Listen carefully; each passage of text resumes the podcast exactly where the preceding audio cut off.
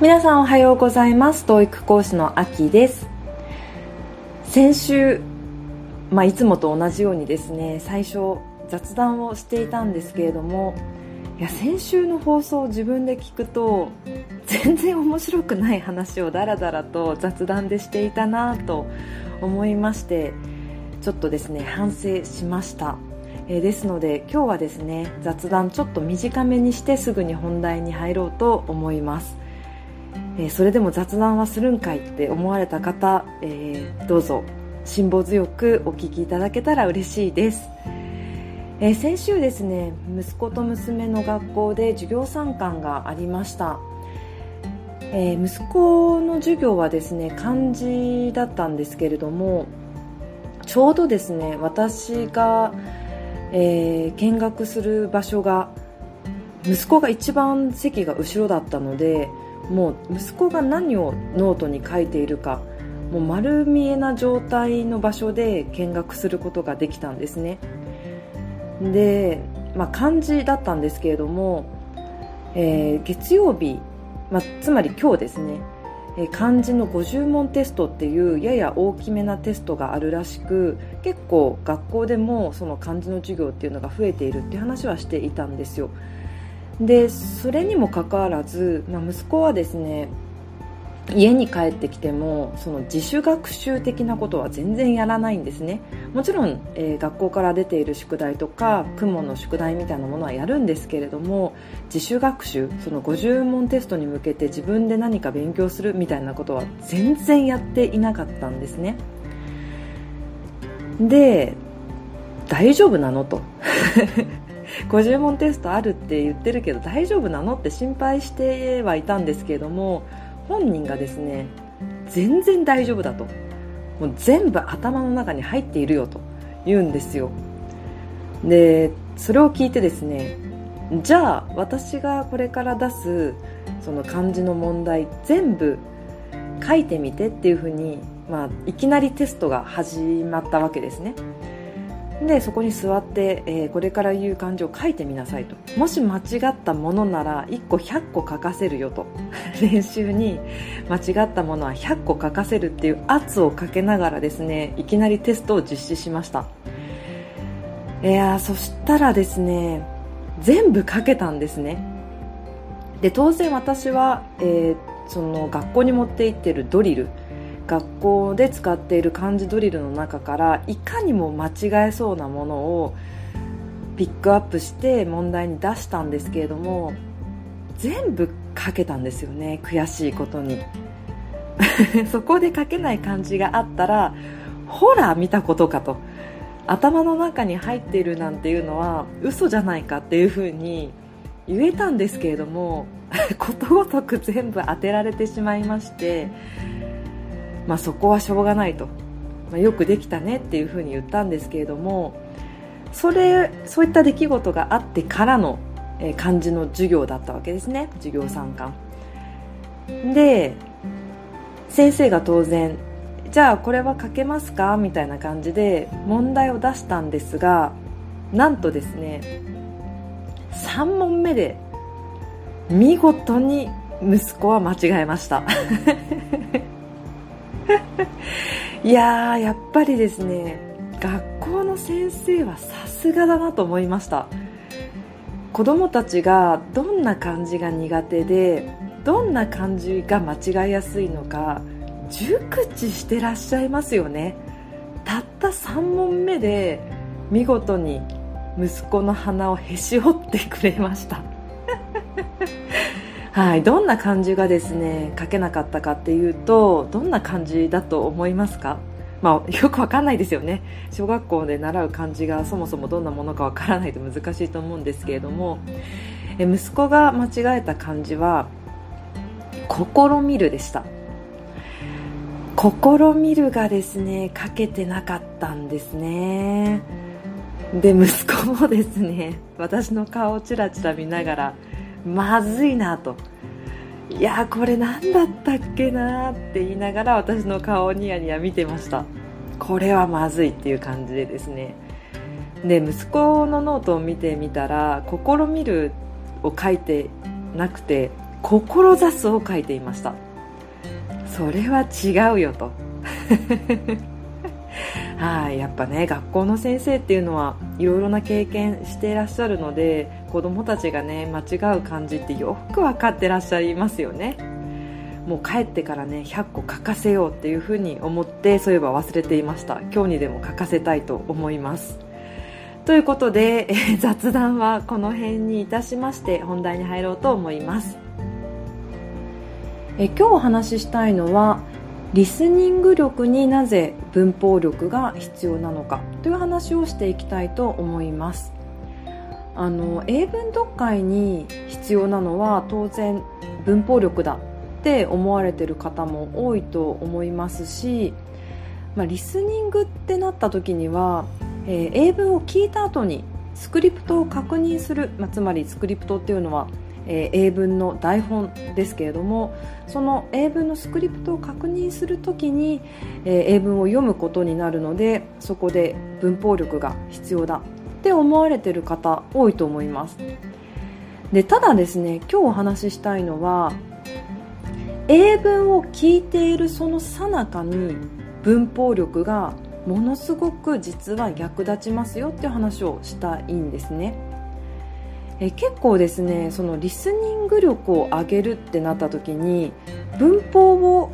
意外と軽視する方が多いような気がしてですのでいやそうじゃないよとリスニング英文を聞いている時に文法力はものすごく大事だしあの発揮されているんだよって話を、えしていきたいと思います。え先日ですね、えー、 TOEIC 指導をしていて学生さんにディクテーションをしてもらいました、まあ、ディクテーションっていうのは何かっていうと英文を、えー、少しですね、えー、空所なりを置いて、えそこに音を聞きながら単語を埋めていくっていう作業、まあ、もちろん英文全部でもいいんですけれどもそれだと大変なので、えパート3ですね、えー、トイックの会話問題パート3のスクリプトを使っていくつか空所を設けてそこに聞いた単語を書いていくっていう作業をしてもらいました。でそこにですねこんな英文があったんですね。でそれはどんな英文かっていうと Did you remember to ask some staff if they can come in early on Monday? え月曜日の朝早くにスタッフが来れるかどうか聞くのを覚えていましたか？っていう文なんですね。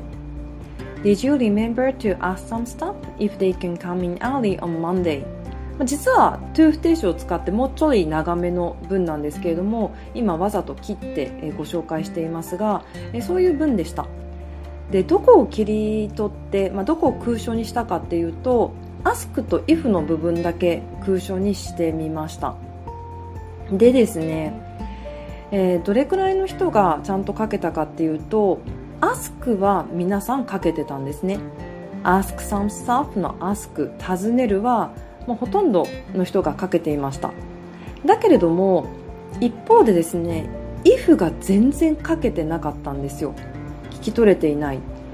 もちろん単語自体は簡単な単語ですよね if って。中学校で習うので if 難しい単語では決してないです。ですので理由としては聞き取れなかったっていうことなんですよ。じゃあ本当に、え聞き取りづらかったのかっていうふうに音声を再度確認してもやっぱりですね確かにそこ聞き取れないよねっていうぐらい if ってちゃんと言っていないんですね、えー、例えばもうちょっと文を短くしてスタッフ if they のこの3単語だけ聞き取ってみましょうってもし言われたら私でもですねこの if は聞き取れないです。それぐらいちゃんと言ってないですしなんなら本当に言ってんのかなっていうぐらい、まあ、そこがですね聞き取れにくい状態だったんですねでも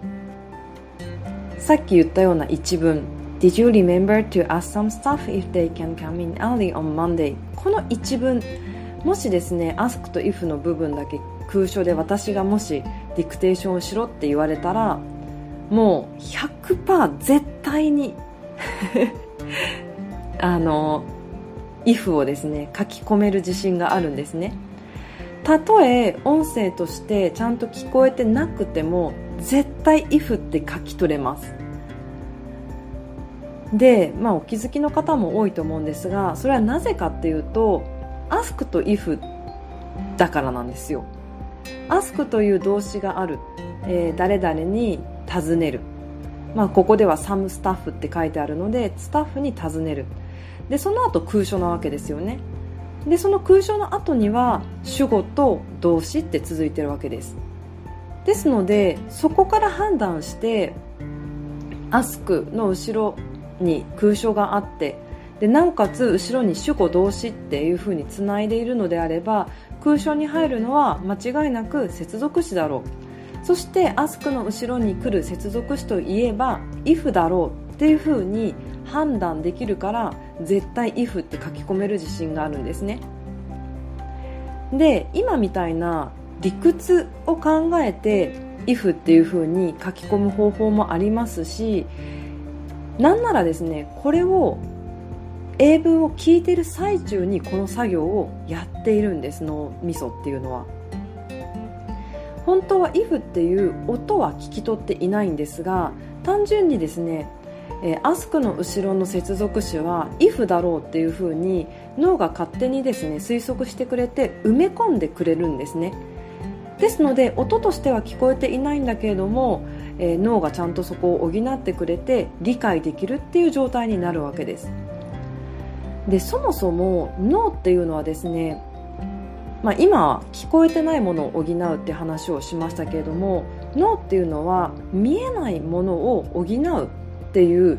習性というか仕組みがあるんですよね。例えばこんな実験があります、えー、目は真正面に向けたまままっすぐ前を見たまま座ってもらうと。でその人の真横にですね誰かが色のついたものを持ってくる。でそれを少しずつ前に動かしてもらうんですがそれってですねかなり目の前まで来ないと何色か判断できないんですね。真横にある時点では私たちっていうのはそのもの自体の色っていうのは判別できません。それはなぜかっていうと網膜の周辺部には色を感じる細胞がほとんどないからだそうです。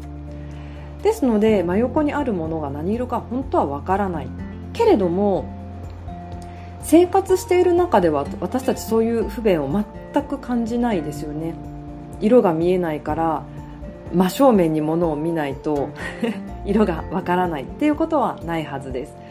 それっていうのは普段私たちいろんなものを見る中で経験上これはきっとこの色だっていうふうに分かるので脳が勝手に補ってくれているわけなんですよね。でこういうことっていうのはものすごくたくさんあって私たちはいろいろ経験をしていく中で過去の経験をですねもとにいろんなパターンを構築していってそのパターンを自然に覚えていってるわけですよね。で何かあった時にはえきっとこれは過去のこのパターンと合致するだろうっていうふうに脳が勝手に判断して、えー、それをですねなんかこう自動化させてですね自分の中で、えー、自動化させて認識して、えー、定着させていって、えー、きっとこれはこういう活動をすればこれこういう行いをすればきっと解決できるだろうっていうふうに判断してくれるわけなんですよね。ですので、まあ、脳っていうのは見えないものを見えるように補ってくれるっていう働きがある。つまりさっき言った、え聞こえないものを補うっていうことも当然まあ、できるわけです。ただそこに必要なのは前提条件としてこういうパターンがよくあるこういう文法が存在するっていうことをやっぱり認識しておく必要はあるわけですよね。もし ask と if がセットで使われるっていうことを知らなければ当然補うことはできないですし、え、この文法をですねしっかり、え、理解しておかないと補うことはできません。ただ知っておけばですね瞬時にそれを補って理解するっていうことができるわけですよね。なので見えないものを補ってくれる聞こえないものを補ってくれるそういう脳の働きをうまく利用するっていうことなんですよ。まあ、さっきあのいろんな話もしましたけれども有名なところで言うとハーマングリッド現象っていうのもありますよね。すいませんさっきあの見えないものを補うって話に戻りますけれどもハーマングリッド現象これは多分え知ってる方も多いと思うんですがえ黒字のものに、えー、白い線を格子状に引くとその線がですね白い線が交わったところに黒い点が見える、ま、黒いというか灰色の点が見えてくる。本当は灰色の点なんか存在しないんだけれどもその白い、えー、線の交わる、まあ、格子状にですね交わったところの、えー、交差点にですね白いあすみませんグレーの丸が見える。それも、えー、単純にですねここは黒なんじゃないですかっていうふうに脳が補おうとしているわけですね。黒と白の対比が一番強い交差点にここは黒なんじゃないですかっていうふうに黒を補おうとしているから、えなんか私たちの、え目にはそこにですねグレーの丸が存在するように見えてしまうと、はい、なので脳っていうのはないものを補うっていう習性が過去の経験をですね踏まえた上で過去の過去の習慣とか過去の経験を踏まえた上でないものを補うっていう習性があるのでそういったことからも聞こえないものを補うっていうことができるわけです。でだからこそ、まあ、文法知識っていうのを蓄えて脳が勝手に補える仕組みを作っておくっていうことが大事なんですね。で例えば、まあ、さっきは ask と if の説明をしましたけれども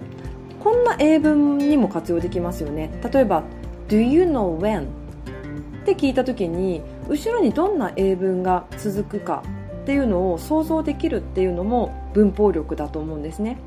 Do you know when? って聞いたら当然ですねそこの後ろに続くのは主語動詞なわけです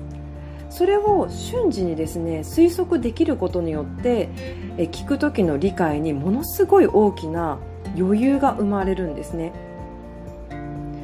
あの真っ向勝負でですね音を聞き取っているわけではないんですよ。英文理解がスムーズにできる人っていうのはそういった推測を生かして余裕を持たせて理解しているんですね。ですので真っ向勝負でですねさっきの if のように聞き取りなさいって言われたら、まあ、さっき言いましたけれども staff if they だけで判断しろと言われたら絶対判断できないです。もう真っ向勝負で音だけ聞き取ってくださいって言われたらもう完全に無理なんですねでもそうではなくてその文脈だとか、使われてる単語とかその時の文法とか、えー、そういったことを踏まえた上で脳が推測してくれる補ってくれるからこそそこに余裕が生まれて理解ができるようになるっていう側面がものすごく強いです。はいということなので、えまあ、リスニングにも文法知識が必要だよだよと。そういった文法知識を踏まえて、え聞き取っている際に、えきちんと聞こえないものを補ってくれるんだよっていうことを、えぜひ、え強調しておきたいなと思いました。はい、ということで今日は、え、リスニングになぜ文法力が必要なのか説明してみました。いかがでしたでしょうか、え、皆さんの英語力があすいません。英語力じゃない。英語学習が楽しいものでありそして効果的な結果が出るよう、えー、応援しております。本当に聞いてくださってありがとうございました。